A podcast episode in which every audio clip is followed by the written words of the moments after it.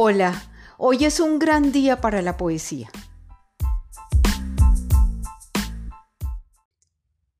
Este es un nuevo episodio de nuestro podcast Inquietudes Poéticas.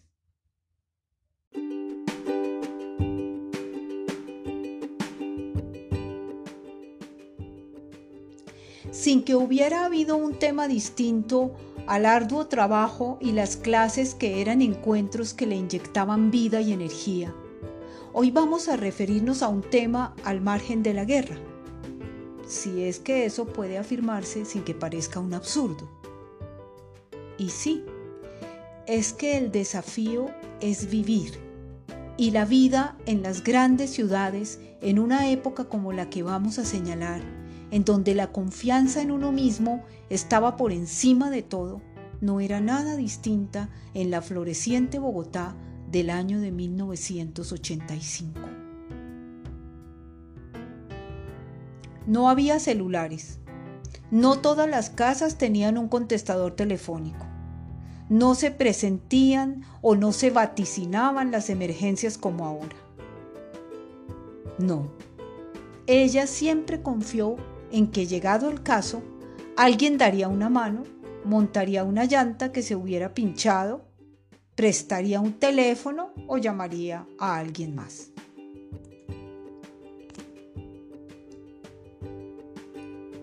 En Bogotá se podía parquear casi en cualquier parte. Si el carro fallaba, por ejemplo, uno podía bajarse y timbrar en la primera casa que tuviera enfrente con toda seguridad le abrirían la puerta, la harían seguir y le prestarían un teléfono. Hasta le ofrecerían un vaso con agua. Sí, la desconfianza que en otras regiones del país es juzgada como falta de amabilidad no habitó desde siempre los corazones de los capitalinos. Por eso, dueña de sí misma, Podía iniciar desde muy temprano el recorrido para llevar a su madre hasta su trabajo en un concesionario de vehículos en el sur de la capital. Se iba por toda la carrera quinta. Era un camino serpenteante, lleno de vueltas, empinadas subidas y pronunciadas bajadas. Pero Chapinero, por aquellos días, tenía muchas casas y edificios bajitos, de tres o cuatro pisos a lo sumo. Ellas dos eran muy cercanas, casi confidentes. La charla entonces era como las calles, tenía ese mismo ritmo ondulante y en poco tiempo se llegaba al Parque Nacional.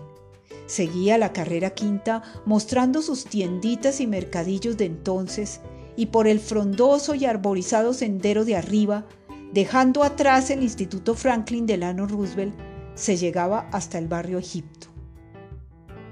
Mucho más al sur, por el hospital, se descendía hasta la también hermosa y arborizada Avenida Caracas.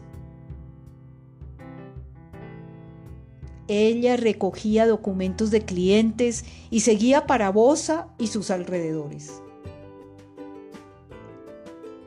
Litigar en Bosa, territorio anexo a Bogotá, era toda una experiencia por esos días.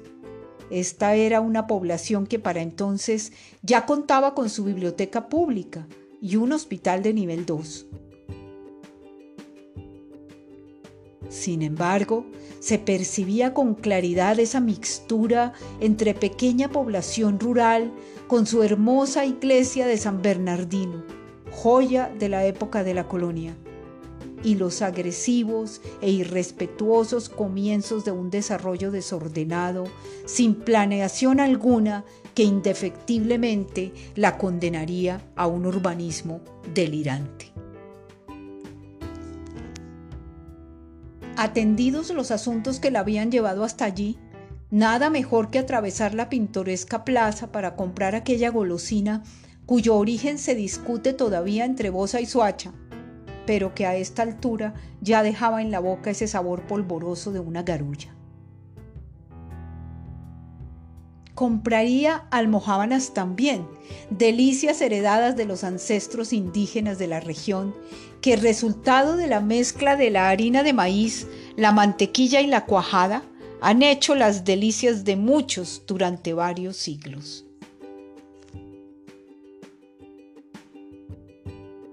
Mientras saboreaba un trozo, recordó que los muiscas le dieron el nombre de Bosa al pequeño caserío y que su significado lo decía todo.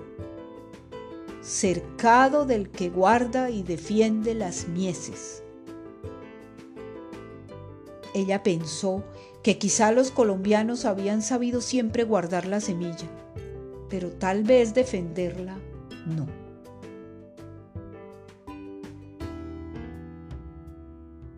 Una fina y perentoria llovizna se dejaba sentir, impregnando de prisa la marcha que apretaba, precipitando el regreso.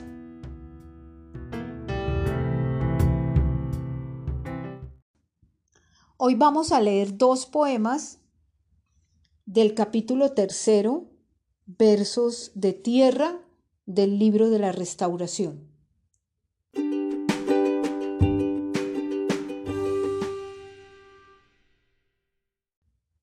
Julio. Preludio de agosto, mes indiferente, soles acosantes, calor asfixiante de tarde de julio. ¿Qué traes atrás a la espalda? Por el otro lado, detrás del calor, presiento una carga. Por Dios, si es mi carga, la traes debajo del sol. ¿Por qué? ¿Por qué has querido esconderla o disimularla? Descarga, descarga. Traes una carta. ¿Quién remite? No alcanzo a leerlo. Tu luz ha dejado sin luz mi mirada. ¿Quién firma esa carta? No importa, descarga. Todo está previsto. Mi bodega aguarda.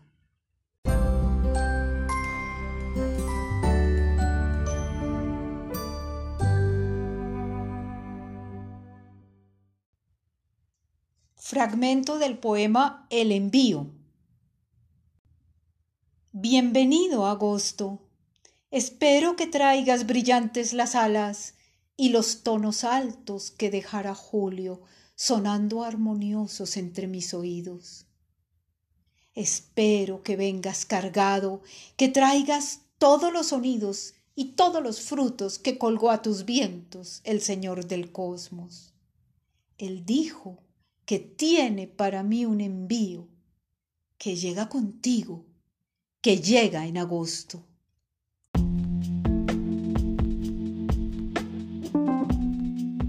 Bueno, queridos amigos, estas han sido las inquietudes poéticas de hoy.